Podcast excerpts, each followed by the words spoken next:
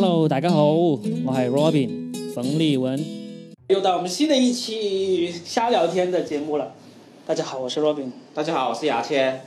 哎，我们今天是在一个非常特别的、有史以来最高大上的一个地方录制这个节目。我们包了一个房，都不在车上录了，现在我们在有空调，而且面前还摆着一盘白切鸡。因为嗯我们深圳的夏天太热了，他妈的一定要找一个凉快的地方。但是如果在车上录的话，又开着空调，那个噪声又太大，所以呢就只好想到一个办法，我们去酒楼里面开了个包房。你知道酒楼下午其实厨师都下班了，你知道吗？我知道，但我不知道几点下班中式酒楼下午两点半到五点半，厨师都会下班的。啊。然后呢，在广东厨师里面把这个时间叫做什么？叫做下场。我有一个没有，我有一个当厨师的朋友在香港，嗯然后呢，我每次去找他，他都说你过来啊，我现在下场。我说什么叫下场？你下场怎么样？他说我现在下场两点到五点半下场。我说你通常你下场都干嘛？那我通常下场呢，都会去赌钱，真的啊，真的，好像中国厨师这些人很喜欢赌钱哦。因为他有这个时间，你知道他可以干嘛吗？就是你是厨师，你又没有地方睡觉，桑拿也很喜欢赌钱哦。啊，就是桑拿的那些技师很喜欢赌钱嘛，因为他们也有休息时间啊，而且他们桑拿那些技师，他们都有个房间，然后有个休息室什么之类的。厨师、桑拿技师，反正服务业的人，嗯，他们又在同一个地方上班，然后啊，他中间又有几个小时的休息，你能干什么？嗯就赌钱就是最好的娱乐了，又不能午休，又不能睡觉，嗯，是吧？又不能像我们这样子来又不能让像我们这样的来录个 音频节目，对吧录个音？频节目，还特地开个房。嗯，所以呢，我们就找了个酒楼，然后呢，就跟他说，啊，我们包个房，不需要给我们任何服务，呃，就给个房间给我啊，放好茶水，你就可以出去了。然后结果今天我来到牙签先开好了房，然后他点了一盘白切鸡，还有个拍黄其实瓜。其实我们两个已经吃过饭了，对啊但是怕浪费，就点了白切鸡，等一下可以打包回家晚上吃。我觉得我等会儿要拍张照片，把这个白切鸡就当做我们今天这一期节目的这个封面图。嗯，多么奢侈！有史以来这么多脱口秀演员的你们录音频有吃过那么丰富的饭吗？对，你们这些垃圾！这么多脱口秀演员的音频播客，就是我们是最有钱的了我刚刚还听完 Stone 的那个呃最新的一期，啊！他讲了什么？他是在他在演出回程的途中，在火车上对，在火车上录的。我们是白切鸡，你们这些垃圾！上上一期的人如果有听完我们节目，就知道我们讲到对第三十多分钟、三十四分钟的时候，有个人过来把我们给赶走了，因对，为我们上一期是在车上录的，停在一个停车位上，然后我没有给钱。我们就不断的去变换地方录，没有，我觉得这个地方以后可以定下来。固定下来根据地是吧？对这个成本，我们还是支付得起的。我们到时就拉这个这个店的赞助，对对对对，这个叫什么？啊先先不说这一期，我们先不说他的名字，等到他回来找我们了，我们就抬价，我们就拉广告至少要高于一盘白切鸡的价格。然后然后哎，你知道我们上一期节目有人留言了吗，啊，留留什么？嗯，留了一个，我一开始我以为他是跑来怼我，因为我们这不聊聊了中医嘛，基本上聊中医就一定会被人怼。然后后来我我牙签说，这个人其实不是在怼我们，他只是在在聊自己的，聊他的经历，对不对对对我看一下他人怎么说的啊。哎，他说了两个评论，然后第一个评论我觉得挺好，我就回了。他第一个评论是这样子，他说，呃，你根本不知道老人对于健康的渴望，所以真正关心老人，你可以帮他们找合适的保健品，以免他们乱买，真的会出出问题。这是什么菜？豆腐呃，那个豆腐，菊花豆腐。嗯，牙签你还点了什么？没了，就这些。好，呃，要打米饭吗？不用不用不用不用不用不用，我觉得这段一定要留下来，说明我是真的是点了东西，真的有东西吃。这豆腐我可以吃一下。可以可以可以啊我们一边录节目，牙哇这豆腐很牙签一贵的哦牙签一边吃豆腐，啊不是吃我的啊。然后呢，我回了，我说你这个建议很对，因为其实我一直觉得保健品这种东西其实挺挺安慰剂的，不是说真的很有需要。就是安慰剂啊。老年人他总会有一个执着，就是说，嗯，保健品就是会对我身体好。就像以前我们认知不多的时候，你以前有没有买过什么保健品来来吃或者喝？没有啊。你有没有听过一个牌子叫红牛。红牛？其实是兴奋剂啊！我告诉你，所以红牛不是保健品啊。没没有没有接触过这些。你有没有听过有个名字叫做太阳神？没有听说过太阳的吗？听起来现在听起来像壮阳的，但那时候是，呃，我们那一代小学、中学的时候，全中国可能最火的，你们当时是用粮票的吗？叫太阳神。就现在这个企业还在，那么厉害？还在，你还要买还是买得到，一个口服液。嗯，当时还真的觉觉得，哎，我喝了这个东西，我就会精神好，我考试啊，我上课啊，我复习啊，就会有精神。那现在你就知道，其实都是心理作用。会不会勃起啊？诶，有可能哎。营养太多了，年轻人。对于老人家也是这样子，他们总会觉得需要买点东什么东西，吃点什么东西。但这个人的留言就很好，你关心老人家，你给他买。我觉得你跟你家里人聊天说的过程中，你知道他想要吃什么东西，想要吃什么保健品，其实就是一个最好的沟通方式。你知道他有这种想法，他可能就不会不会受骗了。但是这个人的另外一个留言我就不想回复，因为他听了肯定关于我们对中医那段讨论嘛，他就是说信不相相不相信中医，要看你有没有遇到好中医。啊，另外也是你知识层面的问题啊。我不是医生，但是我很喜欢中医知识，学的越多越不敢看中医，因为中医太博大精深，而好的中医不多了。还好。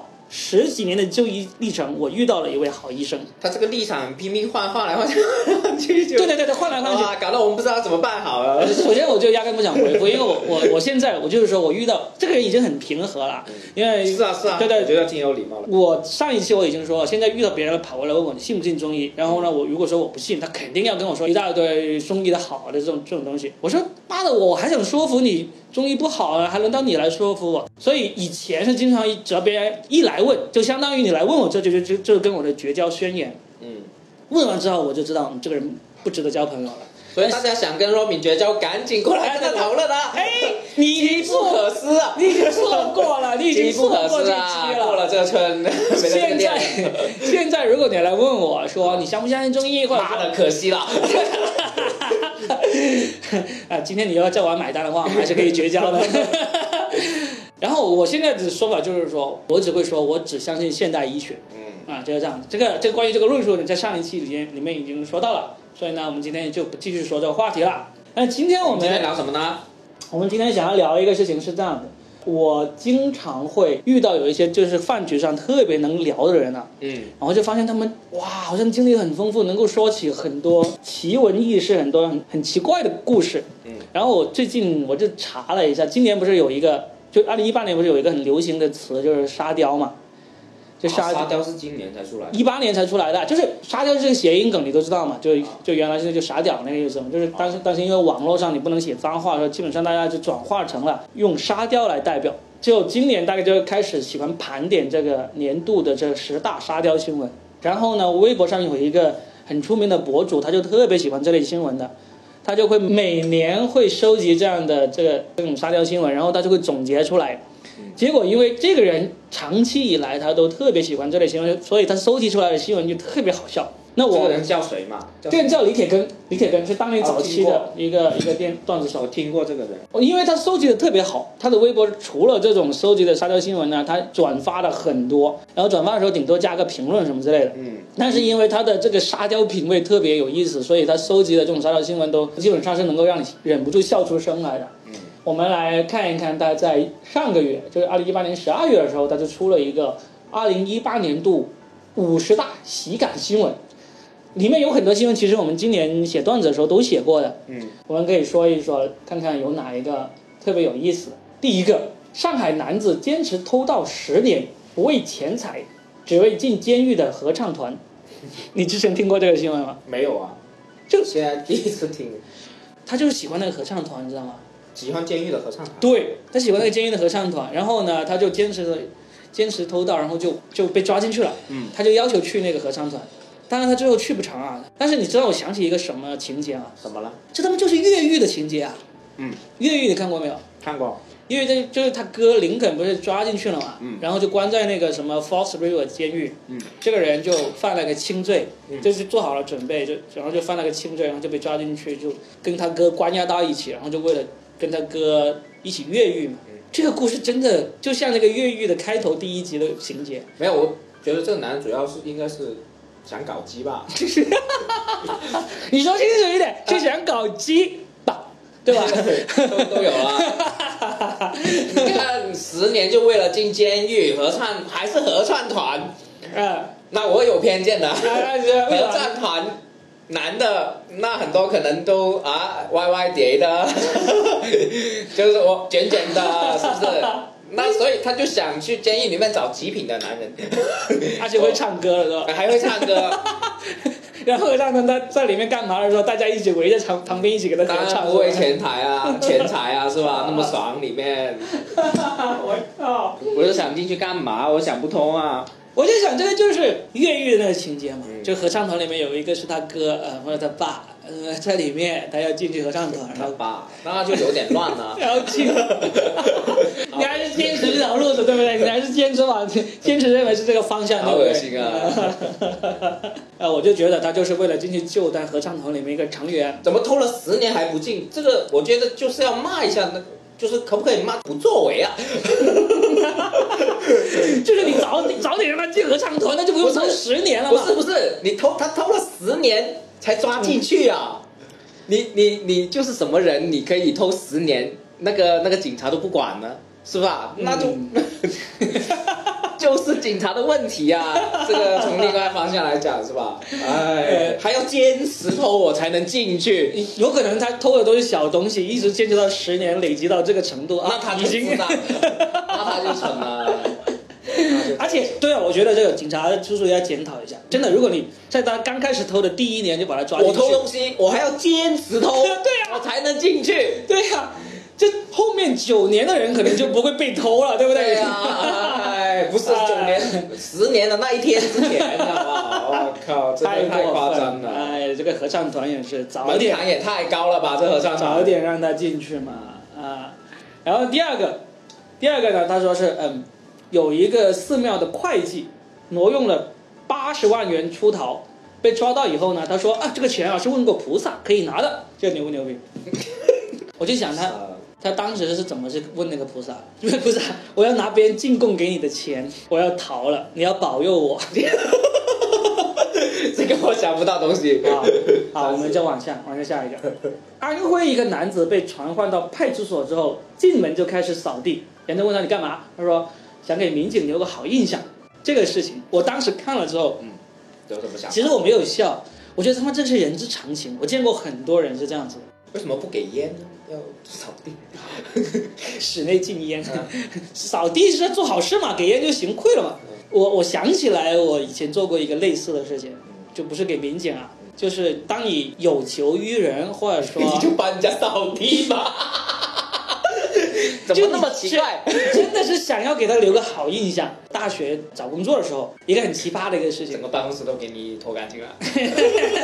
进去扫地了，扫了多少家公司，扫楼。不是是这样的，我那时候求职呢，大学还有一个叫做求职会，就是他弄一个大场地，然后有几百家企业过来，然后摆摊，你就去但，我我见过，我们以前学校也有啊，对不对？招聘会。你就去去一个个摊位去递你的简历嘛。嗯当时我在广州，在广州一个跑马场，他们弄了一个有，跑马场，哎，广州以前有跑马场了，你知道吗？广州有跑马场啊。对对，现在我想聊，就是赌马的吗？赌马了。我靠！已经打就是大概是十几年、几二十多年前有以前广州还可以赌马，它不叫赌马，它就叫跑马，然后叫博彩什么之类的。哦，就好像买彩票那种。对对对对对对对哦，但是后来就好像是什么，因为里面的那个领导贪污啊什么的，然后就。反正就倒闭了。那个地方现在已经变成卖车的了。那那那时代有进化，就马车变。不要说那个不要个。说了，不要说了，呃好了，不好意思。呃，然后很多单位就在里面摆摊。嗯，当时我就看好了珠海一个企业，我我大概了解过，我觉得那个企业挺好，然后我就想就做好准备要把那个简历投到那个摊位去。结果呢，我去到之后，那里很多灰。对，他因为他没来，真的吗？他有很多企业他就过来摆摊，但是那个企业他是从珠海过来的，说他九点不可能来到广州的嗯，他就是空的那个摊位，我就去问那个组委会，我说为什么这个企业不来？他是不是已经招满了不来？他们说这个企业说是来的，有可能是路上堵车了或者干嘛来不了。于是我就一直等，等等等等等等等等了一个小时还没来，我就我就问了那个组委会，就要到了那个他们联系人的电话，打过去。那个人说啊，对对对对，我们在来的路上我们堵车了，然后呢我们现在迷路了，不知道怎么来，你广州的路太复杂了，我们进了广州城，但是找不到路。然后呢，我就开始给他指路，他就以为我是这个组委会的人，就就拼命的问我路啊，一边吐槽这路这么难走啊，然后我就开始很耐心的给他指路指，因为我在广州读书，我就对路很熟悉嘛，所以一直指路指路指了差不多一个小时，终于把他们引引到了这个会场，然后就告诉他摊位在哪里，就摊位上等着他，然后他们来了，我就把简历递给他们。他们就说啊，这是你，就是刚才给我打电话的人啊。我说对对对对对对，我觉得我靠，有了个好印象，对不对？然后把简历给了他们，然后再也没有理过我。我就觉得我靠，这种没有用的，扫你妈的地，不要扫地，不要给好印象。他可能就是那种基层的啊，就我那个故事，其实跟那个这个这个给民警留好印象的人有点不一样了，就是你没被抓，对我没被抓，他们也不是民警，就是他们其实有点尴尬，你知道吗？当时我给简历他们，他们觉得有点尴尬，他觉得一个学生，然后呢假扮工作人员给我指路指路，虽然我没有刻意去假扮，但是他们也没有问我是谁，啊然后呢还暴露了他们不认路这个事情，然后可能就觉得很丢脸。然后赢了是吧？然后我就赢了，我就赢得了这场认路的斗争，然后我就输掉了这份工作啊，哎，还好没有去这么沙雕的企业。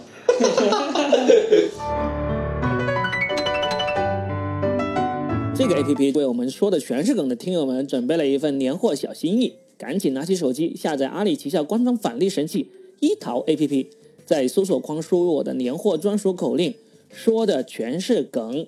梗字是左边一个木，右边一个三更半夜的更，就能跳出一张八元的购物红包。一淘购物车完全同步淘宝、天猫，把想买的年货同步过来，不仅有超低价格，还能多一份大额返利哦。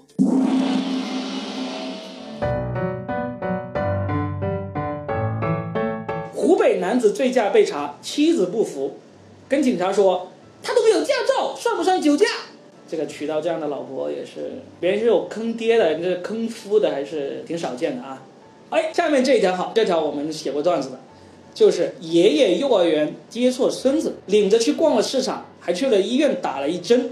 你听过这记得这个新闻吗？我我等会儿就要去幼儿园接小孩 然后然后他接错了别人的孩子，硬是领走了，然后呢还领去为什么要打医院针？因为他本身就要带这个小孩去医院打疫苗，哦你知道吗？哦这个孙子赚了，赚了一针了，假又不是假疫苗，他自己孙子就赚了，是啊，都起码有一个人是有好处的。今年还有另外一个沙雕新闻，就是有个舅舅送他那个小外甥去上幼儿园，嗯然后送错了幼儿园。啊，那不是成龙吗？成龙有吗？成龙接受是接受他的孩子啊。成龙有一个很典型、很经典的小段子故事嘛。他很久都没接过小孩，要去小学接他小孩，他小孩已经上初中了，嗯，就这样。哦哦哦，他是不记得他儿子读多大。对啊，但是这个舅舅是硬把这个小孩塞进了那个幼儿园，你知道吗？嗯，这个这个小孩已经跟他说他舅舅不是这个幼儿园，不是。小孩不想上学对对对，他说不要说话，你进去，你给好好进去，就这样子。互不相识的两个男子饭馆抢着结账，发生冲突，一人受伤，两人被拘。对这个抢劫账，我想问一下，你也是在广东长大的，嗯，广东人抢劫账会啊，猛吗？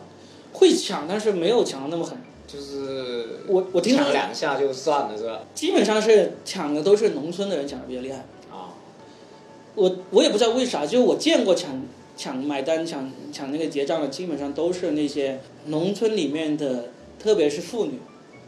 妇女有，对，男的可能是假装抢，就不是真心抢，女的可能真的抢，会不会这样哦？因为男男的是这样子，男的会抢的时候，很多时候是因为喝多了，嗯然后要抢嗯，而且抢来抢去，其实也挺容易解决的，不会发生发生问题。但是女的抢的很夸张啊，因为女的基本上她也没没有喝多了，他们就会硬抢硬抢抢抢抢抢，真真的抢好久。而且塞钱技术很厉害，就对对对对对对，狂塞钱啊！这我当时经常看见两个大妈在互相塞钱，对啊，对看谁塞得快、是啊是啊，但是这个抢到要打架这个事情也有经常发生，我我我好像没有听说没见过，但是应该会有很多发生的，就抢的没面子是吧？哎，没没有没有，这是说互不相识的两个男子呀，那就就是觉得是没面子。你觉得如果现在有人破门而入，是要硬要帮我们买单，对不对？跟他打，跟他打，打打死一定！一定不可能让他买他妈啊！的，就是不给我面子，瞧不起我们啊！我们这个节目有一万人收听了，好不好？炸豆腐、白切鸡，加起来绝对超过五十块。弟弟被骗一千元之后，姐姐上网搜怎么办，又被骗走一万元。一家人呐、最重要的是智商整整齐齐。哎，我问你，你是不是是有没有试过上网被人骗钱？没有啊，我没有试过上网，现实中被人骗过，我被酒托骗过。就那时候我们还是女的是吧？那我操，肯定是女的，我还被男的酒托骗，我天哪！我还不如去进那个合唱团啊，进监狱合唱团算了。我那时候是刚毕业，然后酒托那时候刚兴起，什么城市？深圳还是广州我忘了，反正就广东的城市的，反正就空虚寂寞冷嘛，没有女朋友嘛，然后就那时候我们聊天就主要是聊天室，QQ 聊天室啊，还有什么网易聊聊聊天室啊这种聊天室，总之就是那种套路了，就认识个女孩子，然后约出来网友见面那种。哇，你这 这种是不古典约炮约 约，现在不也是一样的嘛？现在只不过是换了工具而已嘛，你换成什么陌陌、探探这些东西嘛，对不对？一样的嘛。我挺们怀念的。对，我们那时候用用聊天室，然后聊天室聊完之后就就反正就就那种套路了，哎，叫什么名字啊？嗯反正就做什么工作啊，在哪儿啊？然后这样这样就就一来二回的，然后就出来了，出来就就约去酒吧，去了坐下来，哎哎还行，就看样子，互相感觉挺对眼那种。他看起来挺对我的眼那种，我是不是对他的眼就不重要了，因为是后来知道是酒托嘛。嗯然后坐下来就开始点酒，他一点那个酒，我就知道他妈的遇到酒托了。嗯，因为我也不是没有跟女孩子出去吃过饭，也不是第一次见网友，以前有见过的，见光死了什么都有。但是你坐下来一点，你看那个酒，基本上就是酒单上面，你会看到一上来就是一瓶，你心里面已经咯噔了一下。基本上那么年轻刚毕业的人，你去酒吧，你又要么就点点一瓶啤酒，要么就点一杯酒，对吧？一点一瓶的，你心里面就觉得有问题了。然后你就叫那个酒保把酒单拿过来一看一看，你就看到啊六百八十八，你知道，嗯，已经不想聊了。然后呢就就直接问他你是不是酒托。就他怎么说？他否认啊，他否认了，但是就很明显嘛，就就就开始就问他一些情况，就是嗯，就跟他在网上聊过那些情形就是不一样，哦，就不同人来的。不是不同人，就是例如他说他我已经当时已经忘了啊，就是他说他是什么学校什么之类的，你就开始问他那个学校的情况什么之类的，就完全就是他编的那个理由没有那么那么明确嘛，他可能就是哪个哪个农村出来的，呃哪个哪个哪个地方干什么活了这种这种，你就能够马上发现这个不对路。这时候我就对于酒托这个事情产生了兴趣，嗯，我就说。我说我是不想跟你聊了，但是呢，我对于你做酒托这个事情挺感兴趣的，我们不如聊一聊你这么怎么做酒托了吧？又开始采访他，开始采访他，我就说这瓶酒我一定会买单的，我这个钱我还买得起啊！我但是呢，我也不想再买别的东西了，然后我就把那个酒保叫过来，我就我我先结账了，我今晚我就不点东西了，嗯，但是我想跟他继续聊一聊，然后那个女他不想跟你聊了。他肯定不想跟我聊啊，但是就反正就你你就很难去深入的去讲下去了嘛，反正就就这样，就算是也不叫很不愉快吧，但我就觉得至少这个事情过去二十年了，我还能想起来，我就觉得这个还是挺有趣的，就是做酒托这种事情还真的是现在胆。还跟他有联系吗？刚才那个服务员你没有听到声音吗？就是他。好，我看到这个新闻，他说深圳有一个学员喜提新车去看望教练，然后把驾校的办公室给撞毁了。我就想知道这个驾校会要不要处罚这个教练？你教出了什么弟子？你学车，你当时的教练凶不凶啊？不凶不凶。啊、你你学过车对不对？我学的时候给教练骂到骂到猪头一样 对呀、就就是因为学不好，对不对？基本上很多人都学都是像我这样的学。我我跟你说，我我我我那个教练特别值得一说，就是我当时没有被他怎么骂，我们当时是嗯一辆车三个学员嘛，三个学员，然后呢我是三个人里面就是学的最好的，然后呢教练就老是拿我来做例子，然后来来骂另外两个人，就说啊你看他多好啊，你们怎么样。然后呢，我后来才知道，其实我并没有比那两个人好多少，但是他那时候特意夸奖我是有原因的，我后来才知道。就我们呃，除了一起学之外，还会单独出去学。这个教练每次带我出去练的时间呢，都会特特别长。然后呢是这样子，他把我带到一个空地，摸没有你你他妈你老是往那方面去想。你，你讲的你铺了那么久。啊他把我带到一个空地的时候啊，不错，你练的不错，你自己在练啊。嗯，我他说他说那个我去旁边喝个茶，抽个烟啊，回来回来练完了我们就走。然后他就去旁边，就就真的每次都差不多一个小时之后才回来。后来就到我们几个学员一起一起聊天吃饭的时候，我们就问啊，每次教练单独带出去练的时候，你们练多久？每个人都说练很短时间就练完了就走了。极少会超过一个小时的。啊，然后呢，教练也没有把他们带去他们经常带去练的地方。我后来就知道，那个地方原来是一个小区旁边的一个空地。那个教练有个小三住在那个小区里，他就每次带我去练，让我练车的时候，他就进去打一炮，搞一个小时，对，然后出来，然后就走。所以就是那种什么对你印象就很好嘛，因为他开心玩嘛，每次对对对对对对，每次看到我都是特别开心的对啊，然后每次每次开心完了，看到我都特别佛系。嗯，虽然练的不咋地，但是看起来已经不错了，可以了。已经没有情绪生气。对对，闲着时间了，已经没有 没有力气来来骂我了。呃我学车考那个倒桩，我考了四次才过，呃就呃，基本如果你不了解的话，就基本上人家考一次或两次就过了。我了解啊，我就是那种考一次就过的呀。四次，然后给真的给教练骂到，哇靠！嗯教练还到处跟人家说，嗯就是我换了很多批了嘛，嗯我一直留在 留级嘛，一换批，你看他考四次了都不过，嗯到处说，哇靠！那你现在跟这个教练有联系吗？你现肯定没有联系啊！你知道我现在跟那个教练还有联系吗？哇靠！那那小三你，后来我还介绍了好几个人给这个教练学车，然后这认识十几年哦。对我第一次买车的时候买二手车，然后还叫这个教练去帮我去看看这辆车行不行，就是因为我不会看车嘛，然后他就帮我看，然后帮挑了一辆二二手车，然后但是我觉得最近一次联系过以后，可能以后都不会再联系了，就几个月前的事情，他联系我问我借钱，我还真的借了钱给他，就借了一千块给他，然后就我就知道算了，缘分你开口尽一千块，他跟我借，开口借两千块，就是他会打电话过来，就就反正说了一大通这种，就是很很急啊什么之类，就就很很显然就是那种你要不是认识他，你就肯定当他是骗子，对不对？嗯，但是你认识他，你就知道这个人要么就走投无路了，要么就真的是嗯，他开始干这一行了，或者怎么样。但这个年纪借那么少金额的也哎，你别说啊，有些人就是通过这种大面积的，他这里借十块，这里二十块，没有，就小金额是很难拒绝的。对啊，对啊，所以他就说这借两千块，我就我就我就说我我刚好那个账上余额剩一千块，我说我都给你吧的，你也搞不定你再来找我吧之类的。其实他也很明白，就像那个酒托一样，都是聪明人嘛，就是说好吧，反正十几年的缘分，其实一般借了就是他不还就没了嘛。对，就是这样子啊，就是这样子啊，就是其实用友谊换钱啦，也也是等于就是这样子啊，就就有友谊提现金嘛。真的就会这样，哎，有一个我觉得很好笑，但暂时没想法。男子误以为中五百万大奖，花重金请客，醒后跳楼自杀被救。双色球就是是这种，我可以说一下。嗯，我现在一直都有买双色球，现在还有买吗？对，啊十块十块买。嗯嗯，但是呢，我很怕自己中，嗯，我的目的是为了中两千块钱。你你先听我，你先听我的想法是怎么样？我当然我我我可能是傻逼啊。啊，不是可能，然后你说，我比如说我是买五注机选的，就五倍机选的，嗯嗯，就如果中的话是中两千五百万的。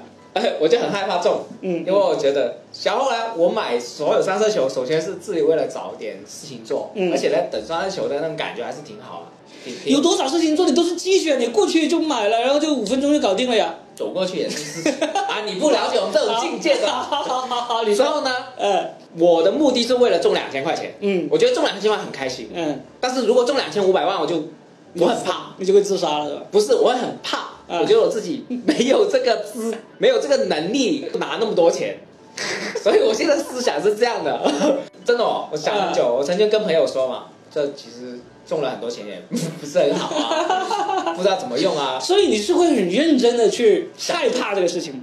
对啊，就是我觉得一个还没到能力的人，突然间有很多钱，是一个就是一个灾难，嗯，对你的是一个灾难。我我一直觉得钱这个东西是很要驾驭的我，所以每次开奖你要看有没有中奖的时候，你就会有两层心理，一层就是说赶紧中奖，中两千，中两千，就是不中我就觉得无所谓，呃，中两千很开心，呃。但是如果突然间中两千五百万，嗯，我操，怎么办？对不对？真的是，我真的是这样想，而且我觉得会家破人亡那种感觉，你知道吧？比如家里人啊 我我见过很多人没有中奖之前都幻想中了奖该怎么花，你是第一个我见过，我靠，我也这么但想，是我是真心这样想真害怕呀。我真心跟我朋友说，我嗯。那么多钱我不知道怎么用，如果中了，我朋友就说你不知道怎么用，我请人帮你想好不好啊？就这种是老梗，但是老梗觉得讲的很好笑。西红柿首富不用说这样的故事嘛？但是呃，我好像就前两天还听了一个新闻，说确实是这样子。因为美国那些彩票一中就很夸张了嘛，一下对啊，几那更个几个夸张，几个亿都有了亿，我。操！他们说有有一个调查研究说有追踪过，凡是中这种巨额大奖的，十年之后都没有人还是有钱的。钱不钱，最重要是你周围的人就变了，整个人的关系全部都变了。所以，所以你知道，你这个事情，古人就已经有一个成语来形容了，杞人忧天。我以为是傻傻的，我以为是傻字开头。杞人忧天，然后这个牙签是牙签优奖，新时代的杞人忧天。如果你拿两千五百万，你会怎么想吗？突然间给你两千五百万没有怎么想啊，就拿来用啊，啊？就拿来用啊。我刚毕业的时候，就是有曾经试过，突然间多了一笔巨额收入的事情。我当时去邮局里面工作，嗯，然后呢，我那时候是卖那个邮票纪念品，就有一个邮票纪念品呢，它是镀金的，嗯就一套其实就挺贵的。然后那时候下了班没事干，我就留在公司里打游戏。就结果就接到一个电话，是一个证券公司打进来，他就指明要买这一套，然后呢，我就开始跟这个客户，就成功的卖了，把几乎把库存全卖光给他了，卖掉，然后呢拿到了三万块钱的提成，哇，几乎是当年的年度销售冠军那种。夸张哦！啊就你可以说我运气很好，有点就跟中奖差不多。你现在给我三万，也不跟你录了，我都我都休息半年，你知道？然后我就几乎在两个星期之内就花完这三万块钱了。买干嘛？我我就把我大学同学最好的几个朋友请过来深圳。你会不会像那个中五百万那个那样，发现这不是的？我就请他们过来玩，吃喝玩乐啊，然后去海边啊，去唱 K 啊，去桑拿啊，就这样子花了两个星期，差不多把三万块钱花完了。你现在让我给我两千五百万，你有那么多朋友吗？我肯定不会花呀，我肯定不会花呀，我操！呃，现在还知道是怎么花钱了，呃，可惜有些钱一旦错过就再也不来了。你买双色球啊？现在 我买过一段时间，啊？因为什么呢？为什么？我看你也不像买是这样子，因为我岳父是个资深的彩票迷，啊六合彩那些都买是吧？他没有，他就买合法合规的彩票，然后呢，他就每周会有个固定的时间去买，因为他们研究彩票的人是是有研究的，怎么研究？就是研究那个走势，就例如这一期开出了大奖是这这几个号，接下来好几期都不会是这几个号了。就是他们有一定的规律的，而且他们会固定某个时间去买，就固定某个时间、固定某个彩票售卖点去买的。所以经常有时候吃饭前，我们说，哎，准备吃饭了，怎么怎么爸不见了，去哪了？他们说啊，他下去下去拿他的支票了。我们就这样开玩笑，他就下去拿他的支票了，然后他就去买彩票了。然后有一段时间呢，他到了他去拿支票的时间呢，他刚好没空，或者说刚好没回来，他就会打电话让我啊，或者让我老婆去帮忙去买。我去买的时候呢，我就悄悄的跟着他的号码，就多买几注给自己。所以我就这样子跟着他买，买了一段时间，有中吗？没有，从来没有中过。好不好，今天聊到这里了，我马上要去接女儿放学那最后啊，对对对，我们还要再打个广告。哎，呃，老实说，我们打了那么多次广告，有没有效果？有啊，最近最近也有效果吗？我跟你录节目这几期加加起来，其实是涨了一百粉。有吗？好好，各位听众，你们已经为牙签涨了一百粉了，请你们继续努力，为为他再涨这个一千粉啊！啊，啊，我们关注一下牙签的公众号叫什么？不，我的公众号不一定是喜剧培训啊，就是一个喜剧有关的事情，有笑话、有段子那些东西。很有趣的。嗯对啊，我的公号叫做牙签的千言万语微信公号嗯，嗯，啊，千两个千都是牙签的签啊，有兴趣可以关注一下啊。好吧，嗯好就这样子啦，就这样，拜拜